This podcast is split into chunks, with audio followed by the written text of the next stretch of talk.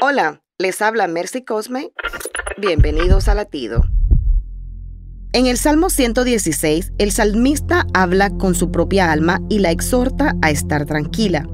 En ella tiene una conversación frente al espejo.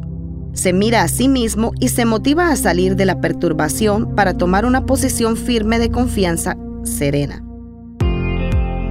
¿Sabías que la intranquilidad es una manifestación de incredulidad?